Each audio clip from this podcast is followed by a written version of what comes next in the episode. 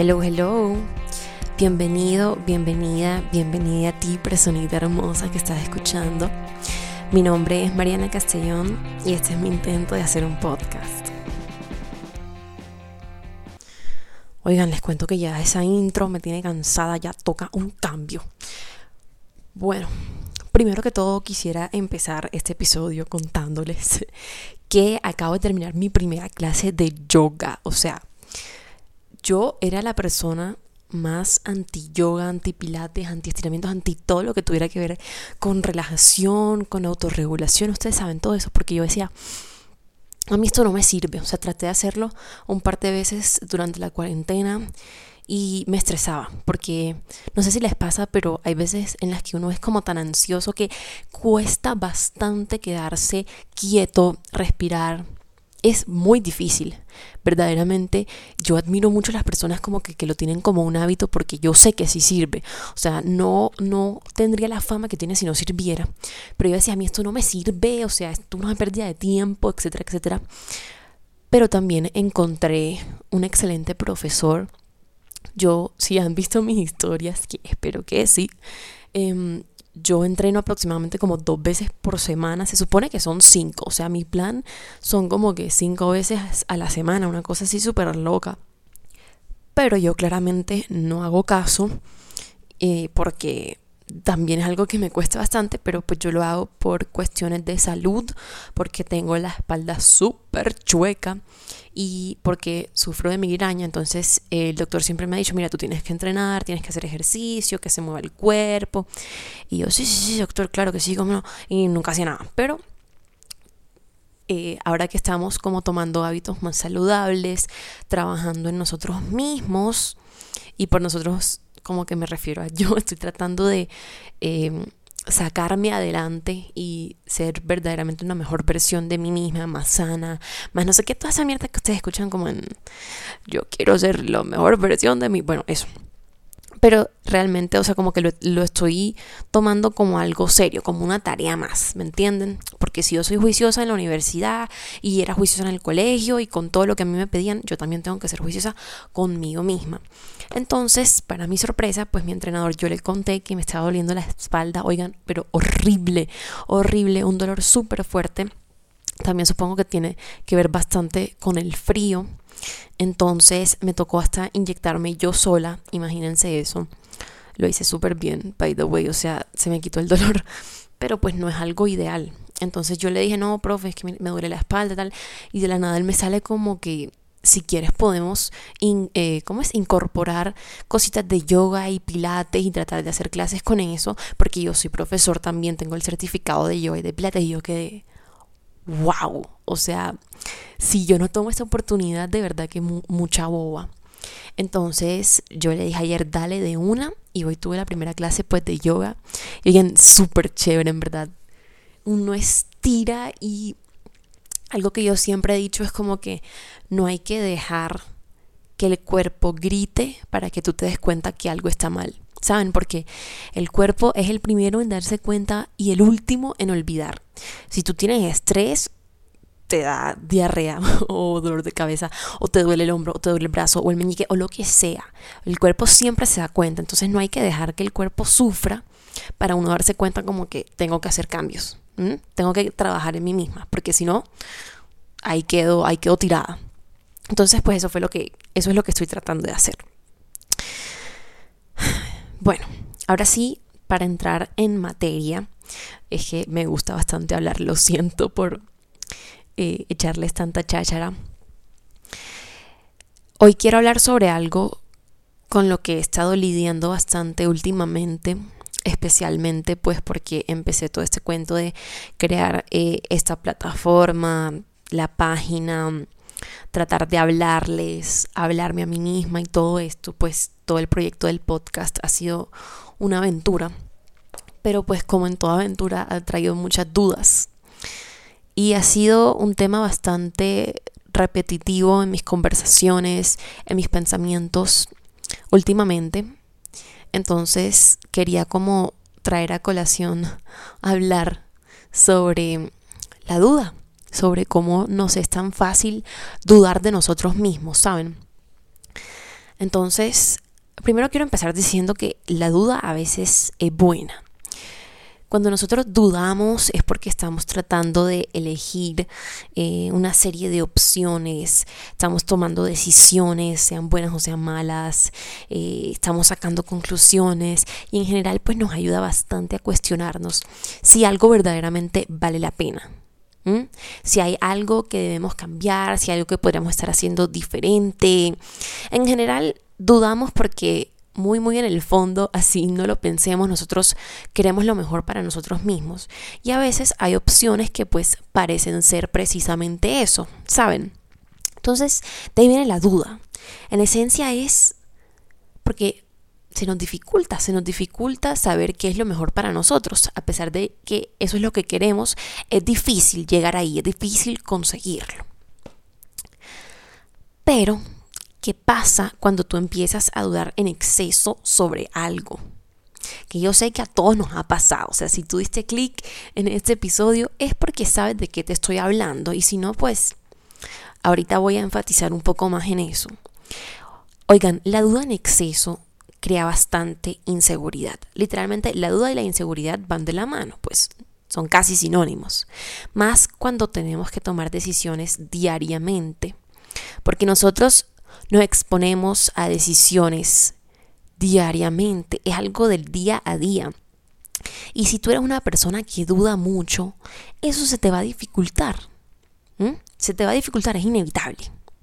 Entonces, cuando la duda se empieza como a apoderar de ti, de tu cerebro, de tu estabilidad, te empiezas a sentir como que no sabes lo que quieres, no sabes cuál es la mejor manera para actuar, si estás haciendo las cosas bien, empiezas a dudar eh, no solo de ti y de tus acciones, sino de las acciones de los demás. Y entonces te creas esos mil escenarios en la cabeza, en esa cabeza macabra que nosotros tenemos, y entonces piensas como que, ah, esta persona no me quiere, mis amigos están solamente conmigo por interés, mis amigas están solamente conmigo porque le doy lástima, bla, bla, bla. Creo que todos estamos, hemos estado en esa posición, pues tener esos pensamientos tan dañinos, tan nocivos, que a veces ni siquiera tienen fundamento, más que un escenario que nos creamos en la cabeza y lo explotamos y eso pensamos y lo interiorizamos y así nos sentimos, porque todo lo que tú pienses, tú lo sientes. Eso es algo inevitable. Entonces, poco a poco es como si te empezaras a sentir perdido, perdida en tus pensamientos, ¿sabes? Y en todos esos escenarios. Sobre lo que podría pasar, de lo que los demás podrían hacer, decir o pensar a partir de esa decisión que tú estás a punto de tomar. No tiene que ser necesariamente escoger entre dos opciones. Mira, puede ser, oye, no sé si subir esta foto, Oye, no sé si cambiar mi foto de perfil. Oye, mm, no sé si darle la tarea a esta persona. Todo, todo. Son cosas que por más mínimas que parezcan nos afectan. Y tienen razón de ser, ¿saben? Y entonces el miedo como que te empieza a paralizar y te imposibilita la capacidad de decidir. Y cuando nosotros no podemos decidir, nos frustramos. Es muy, muy frustrante. Yo sé que les ha pasado te hace sentir débil, como que no logras defender tus decisiones, no estás segura de nada, es seguro de nada también, entonces te alejas por completo de todas esas situaciones en las que tienes que decidir.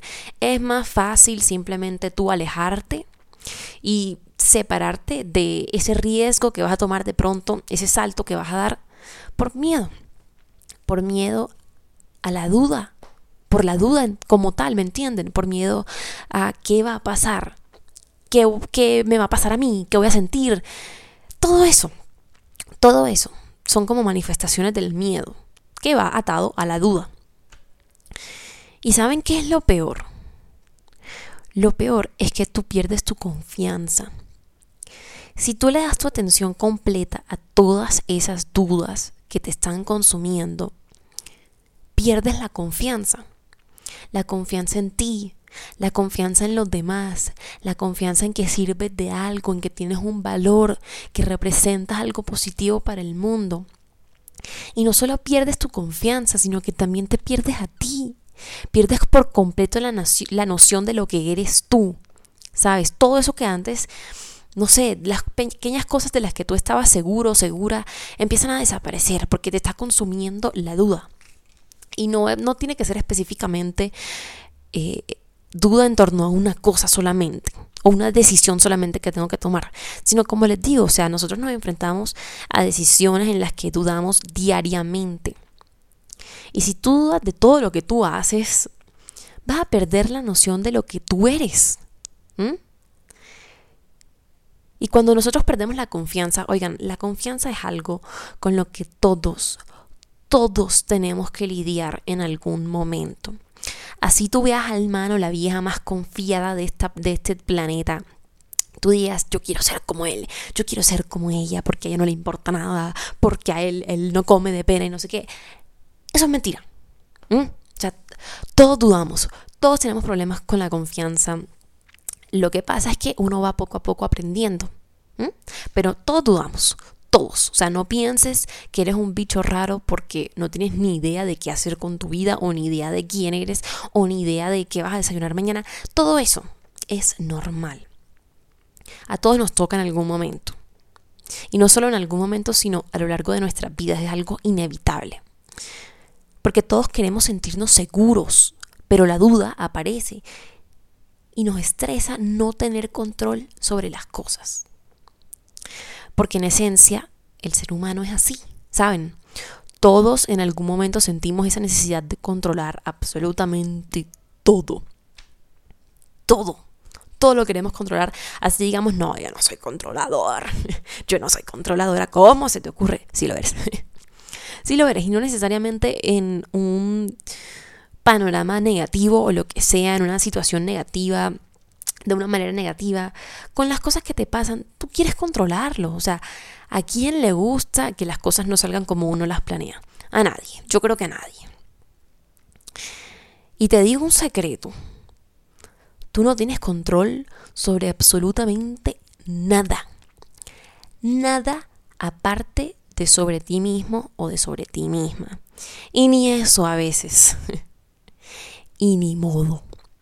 Esta es la vida que nos tocó y toca echar pa'lante, porque si no, ustedes saben lo que dicen por ahí, camarón que se duerme, se lo lleva a la marea, se convierte en sushi, lo que sea. Pero muy duro vivir así, muy duro vivir dejando que la duda te controle. Yo les voy a echar un cuento, les voy a contar cómo ha sido como mi proceso con la duda últimamente, porque la verdad es que ha sido pesado. es difícil, ¿sabes? Es difícil eh, empezar como a seguir ese sueño, entre comillas, o tomar esa iniciativa que siempre habías querido tomar y no dudar de ti, de tus capacidades. Eso es lo que me pasa a mí con esto, ¿sabes? Yo a lo largo de mi vida no les he contado específicamente pues qué situaciones, pero he tenido muchas situaciones, muchas experiencias que me han afectado bastante. Entonces, antes de pues empezar como este proceso de sanación y de ayudarme a mí misma, yo decía que yo era una persona muy oscura, porque pues yo era muy pesimista, era muy negativa, a mí no me gustaba ningún mensaje de positivismo, eh, en Barranquilla hay unas vallas publicitarias de la alcaldía que dicen y que no sabía qué ponerme, entonces me puse feliz. Mierdas así, yo las odiaba, o sea, a mí me provocaba coger una piedra, amarrarle un ladrillo y tirarla a la valla, o sea, romper el vidrio. Yo las odiaba, oigan, de verdad. ¿Por qué? Porque ya yo estaba muy acostumbrada, estaba literalmente adicta a ese sentimiento de, oh, la vida es horrible. Yo soy una porquería, bla, bla, bla, ¿me entienden? Y entonces yo me fui acostumbrando a tener una visión de mí bastante oscura. ¿Mm? Y cuando empecé poco a poco a decidir cambiar esa mentalidad y abro el podcast y la página y todo eso, ya yo tenía una mentalidad diferente, ¿sabes? Mi mentalidad no era la vida es horrible, mi mentalidad era la vida es horrible a veces, pero hay que vivirla igual hay que tener ganas.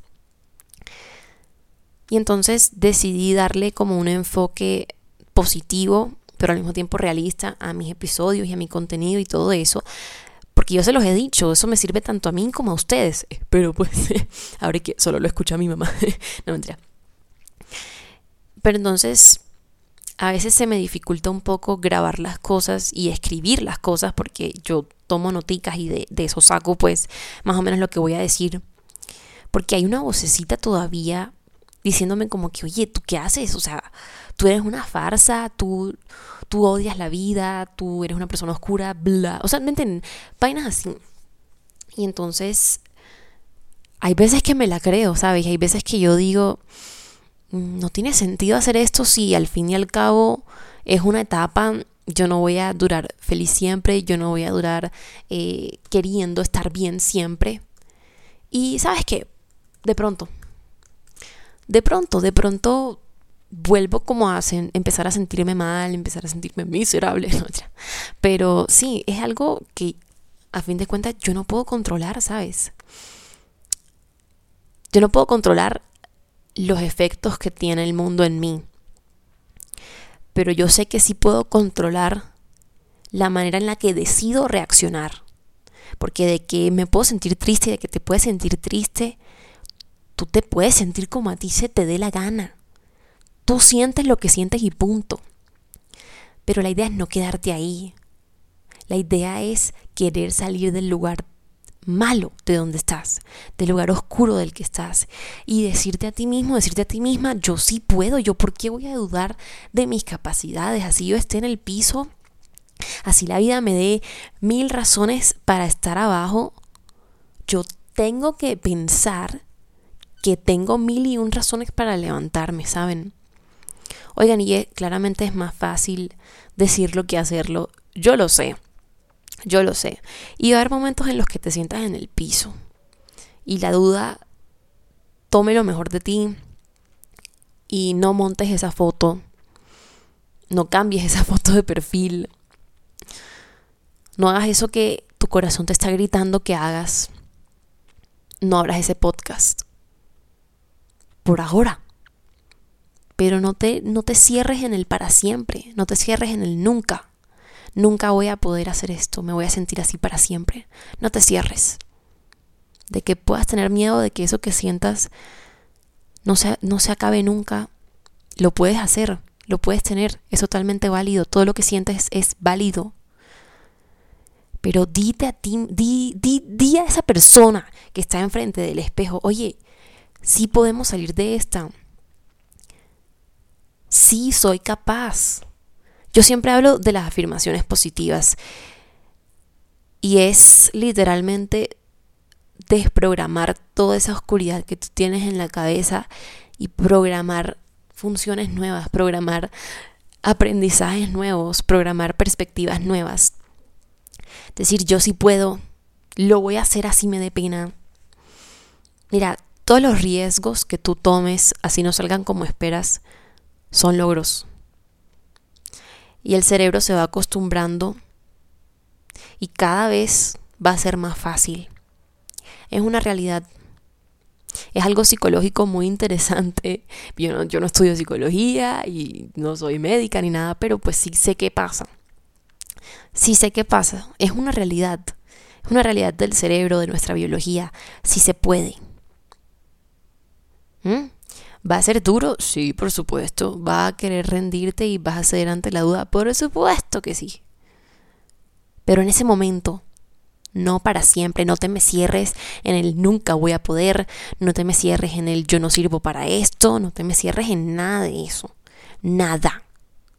Si puedes. ¿Quién dijo que no? Y si alguien dijo que no, ¿qué representa esa persona para tu vida? ¿Mm? Te da de comer te compra ropa. Por ahí es tu mamá y yo toda, no mentira. Pero de verdad, mira, normalmente las personas que, los, que nos limitan son personas que no nos aportan nada. Y puede ser hasta tu mejor amigo o tu mejor amigo y no te han dado ni cuenta. Pero créeme que te darás cuenta. Te darás cuenta cuando empieces a priorizar tu bienestar sobre lo que digan, piensen o hagan los demás. ¿Mm? Eh, bueno, volviendo a lo que les estaba contando sobre todas las dudas que he tenido, porque no vayan a pensar que porque yo tengo un podcast de autoayuda y de no sé qué, yo estoy perfecta, porque mi hijo, mía, o sea, Dios te oiga y ojalá algún día, pero no. Es precisamente eso. Yo en mi corazón sentía como una ganas de sentarme enfrente del micrófono y hablar y ver qué salía porque no sé explicarles por qué, pero lo sentía y cada vez que yo siento pena o algo, las ganas que yo tengo de seguir haciéndolo son muy grandes, son mayores y las sobrepasan a la duda. Pero pues sí, entonces me di cuenta de que simplemente tenía que dejar de prestarle atención a esa parte de mí que me gritaba que yo no podía hacer esto porque era una farsa, porque en algún momento de mi vida estuve muy mal. Y hablaba de esto con mi amigo, shout out. y él me decía, Caste, no, no es que sea oscuridad, fue una época de oscuridad, ¿sabes? Y entonces dijo esta analogía que me parece súper, súper como adecuada para lo que estamos hablando. Y era como que a veces el bombillo va a apagarse un poquito, ¿sabes? A veces se va a bajar ese brillo o a veces se va a quemar el bombillo. Pero siempre hay que volver a prenderlo. Y por ahora, mi bombillo está prendido. Y si el tuyo está apagado, hay que prenderlo. Hay que prenderlo porque si no, nos vamos a cerrar en la idea de que somos seres oscuros y no lo somos. Y si está prendido y tienes miedo de que se queme, por ahora estás manteniendo tu luz. Y hay que ir un día a la vez. y él dice, y pagar los recibos para que nadie te la corte. Paga los recibos. Págalos. No seas tacaño. Págalos. ¿Qué es pagar los recibos? Cuídate. Empieza a querer amarte. Paga los recibos, oye, no seas cují. y pues Recuerda que el bombillo siempre va a estar ahí. Pero depende de lo que nosotros queramos hacer con nosotros mismos, si el bombillo se va a quemar o va a ser así súper potente que nadie se lo aguante de lo brillante que está. Y mira, yo sé que tú me dirás que hasta es más fácil decirlo que hacerlo, yo no sé cómo dejar que la duda me gobierne yo te voy a dar ejemplos, o más bien consejitos. Te voy a dar consejitos de cosas que puedes hacer. Primero que todo, frente a una decisión importante, te diría, haz una lista de ventajas y desventajas. La famosa pros and cons list. Disculpen el inglés urumítero. hazlo, hazlo de las opciones que tienes en mente o de lo que sea que estás dudando. Y pues si tienes que elegir entre una o la otra, de todas formas vas a estar recibiendo ciertas ventajas. ¿Sí? Entonces, primero, búscale ventajas a esas dos opciones que tienes. Esas tres opciones, lo que sea, el número de opciones que tengas, búscale ventajas. Porque así, elijas una sobre otra, vas a tener ventajas igual. Lo importante es que esas ventajas sean mayores o más importantes para ti que las desventajas. Por ejemplo, eh, ahora que yo sé que muchas personitas que me escuchan están en su penúltimo o último año de bachillerato y tienen muchas cosas que decidir. Ventajas y desventajas de las universidades. Cositas así, eso de verdad ayuda muchísimo. Segundo, pierde el miedo a equivocarte. De nuevo, muy general, muy ambiguo, más fácil decirlo que hacerlo, pero pues sí, o sea, tienes que hacer paz con el hecho de que te vas a equivocar y probablemente ese riesgo que estás a punto de tomar o que quieres tomar hace rato no va a salir como tú pensabas. Pero eso no significa que en algún momento no vayas a recolectar los frutos de eso que estás sembrando. Deja el miedo a equivocarte. Confía en lo que sientes, porque las decisiones son motivadas por cosas que sentimos, por nuestros deseos. Deja el miedo. Te puedes equivocar, te vas a equivocar, es lo más seguro, pero a quién le importa. O sea, empieza otra vez. aprende y empieza otra vez. Eso es lo importante. Tercero, date la oportunidad de vivir bajo esa decisión. Y si esa decisión no termina siendo lo que tú esperabas, no te culpes, no te castigues. No trates de cambiarlo todo si no fue lo que querías, porque siempre puedes regresar a tomar una nueva decisión y a retomar el camino. Entonces, date la oportunidad de tomar esa decisión. Y si te equivocas, bueno, ni modo. ¿Qué vamos a hacer? Te equivocaste. Empieza otra vez. Empieza otra vez que lo que tenemos es vida. Lo que tenemos es tiempo. Y la última, pues, ninguna decisión es buena o mala. Ninguna decisión que tomes va a ser la correcta, la perfecta, la sin fallas. No. Lo importante es que cada decisión que tú tomes lo estés haciendo para ti, no para los demás, para ti, porque algo en tu corazón te grita que lo hagas. Y si la cagas, ni modo, la cagaste. Y si la vas a cagar adrede, o sea, si la vas a cagar a propósito, por lo menos prepárate, oye. Prepárate mentalmente, haz una playlist, cómprala, yo no sé, porque así somos, nos encanta. Pero pues sí, o sea, cada decisión que tomes tiene que ser para ti, por ti. Y si tienes en mente alguna meta que te gustaría alcanzar y que estás dudando porque sientes que no vas a ser capaz, oye, ¿A ti quién te dijo que tú no eras capaz? ¿A ti quién te dijo que nunca ibas a poder hacerlo? Y repito, si alguien te lo dijo, esa, esa persona es tan importante para tu vida. Para que cambie por completo un deseo que quieres o te haga pensar que ya no lo quieres. No creo. No creo. Reevaluemos eso, por favor.